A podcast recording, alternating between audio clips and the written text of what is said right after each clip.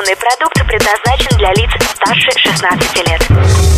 Новое вещание в ритме планеты. Хочу новости. Хочу новости.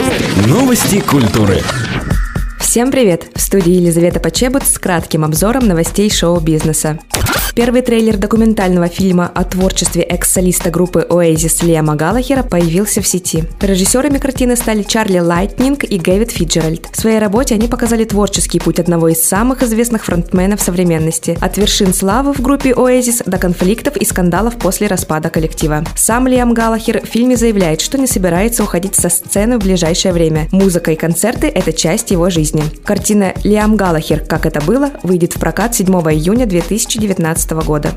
Музыкальный фестиваль кинопробы, посвященный творчеству группы кино, пройдет с 21 по 23 июня на аэродроме Акуловка в Новгородской области. По традиции, все участники мероприятия должны будут исполнить одно произведение из репертуара коллектива Виктора Цоя. Хедлайнерами события станут группы Би-2 и Князь. Второй год подряд на фестивале выступит поп-певец Леонид Агутин. Он исполнит песню Виктора Цоя «Кончится лето». Также, помимо живых музыкантов, на сцене появится голограмма лидера группы «Король и Шут» Михаила Горшинева. Иванова. Британский хард-рок певец Оззи Осборн отложил свое мировое турне на год. Отмена концертов произошла из-за обострения старой травмы на фоне пневмонии. В социальной сети музыкант отметил, что очень расстроен и подавлен в связи с тем, что не может отправиться в тур. Сейчас Оззи Осборн находится у себя дома под присмотром лечащего врача. Будем надеяться на скорейшее выздоровление легендарного музыканта.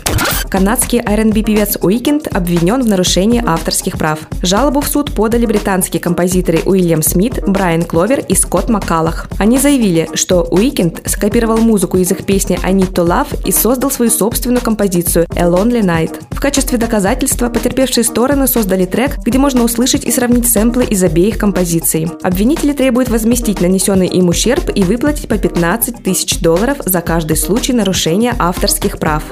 Доминиканский певец Карлос Сильвер установил новый мировой рекорд, пропев 106 часов без остановки. Течение четырех дней музыкант непрерывно выступал в парке города Санта-Доминго, где его поддерживали сотни поклонников. В сети уже можно посмотреть видео данного выступления. Напомним, что прошлый рекорд был установлен в 2012 году в Индии. Тогда певец продержался ровно 105 часов. Новое вещание. Хочу новости. Новости культуры.